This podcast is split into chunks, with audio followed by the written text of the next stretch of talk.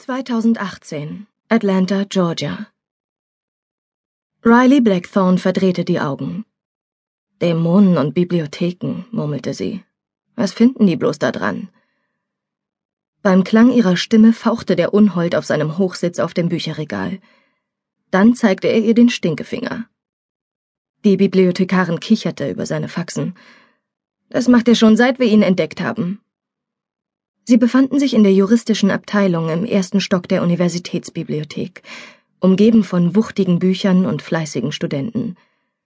Jedenfalls waren sie fleißig gewesen, bis Riley auftauchte, und jetzt beobachteten die meisten von ihnen jeden ihrer Schritte. Dämonenfang vor Publikum, nannte ihr Dad das. Die Blicke machten ihr schmerzlich bewusst, dass ihre Arbeitskleidung, derbe Jacke, Jeans und T-Shirt, total gammelig aussah verglichen mit dem marineblauen Hosenanzug der Bibliothekarin. Die Frau wedelte mit einem laminierten Blatt herum. Bibliothekare katalogisierten andauernd irgendwas, und seien es die Ausgeburten der Hölle. Sie musterte den Dämon prüfend und warf anschließend einen Blick auf das Blatt. Etwa sieben Zentimeter groß, dunkle mockerfarbene Haut und spitze Ohren. Eindeutig ein Biblio. Die verwechsle ich oft mit den Kleptos. Wir hatten schon beide Sorten hier. Riley nickte wissend. Biblios sind total scharf auf Bücher. Statt sie zu stehlen, pinkeln sie allerdings lieber drauf. Das ist der große Unterschied. Wie aufs Stichwort sandte der schimpfende Höllenhüter einen Strahl phosphoreszierenden grünen Urins in ihre Richtung. Zum Glück waren Dämonen dieser Größe entsprechend bescheiden ausgestattet, so dass sie nur eine begrenzte Reichweite hatten – Trotzdem traten die beiden Frauen vorsichtshalber einen Schritt zurück. Um sie herum begann es nach alten Turnschuhen zu stinken. Das Zeug soll das reinste Wundermittel gegen Agne sein, witzelte Riley, während sie mit der Hand wedelte, um den Gestank zu vertreiben. Die Bibliothekarin grinste. Deswegen hast du so reine Haut. Normalerweise meckerten die Kunden rum, weil Riley so jung war.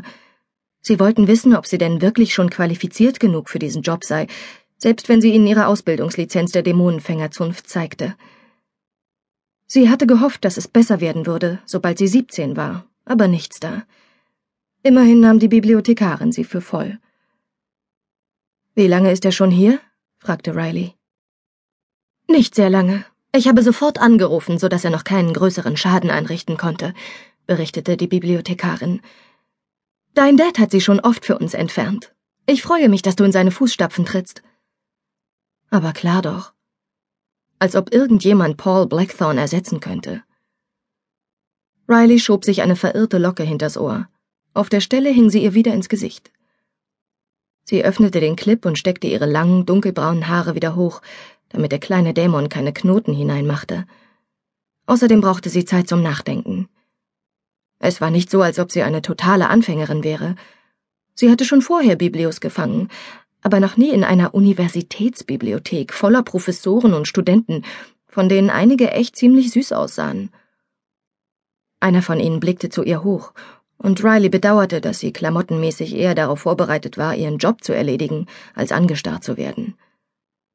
Nervös spielte sie mit dem Riemen ihrer Botentasche aus Jeansstoff herum. Ihr Blick huschte auf eine geschlossene Tür ganz in der Nähe.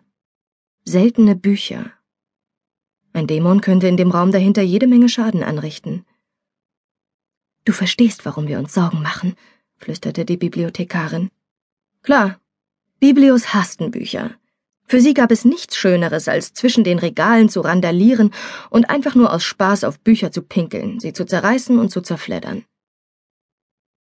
Vermutlich träumte jeder Biblio davon, einen ganzen Raum voll unbezahlbarer Bücher und Handschriften zu Kompost zu verarbeiten. Wahrscheinlich wurde er dafür sogar befördert, falls es in der Hölle so etwas gab.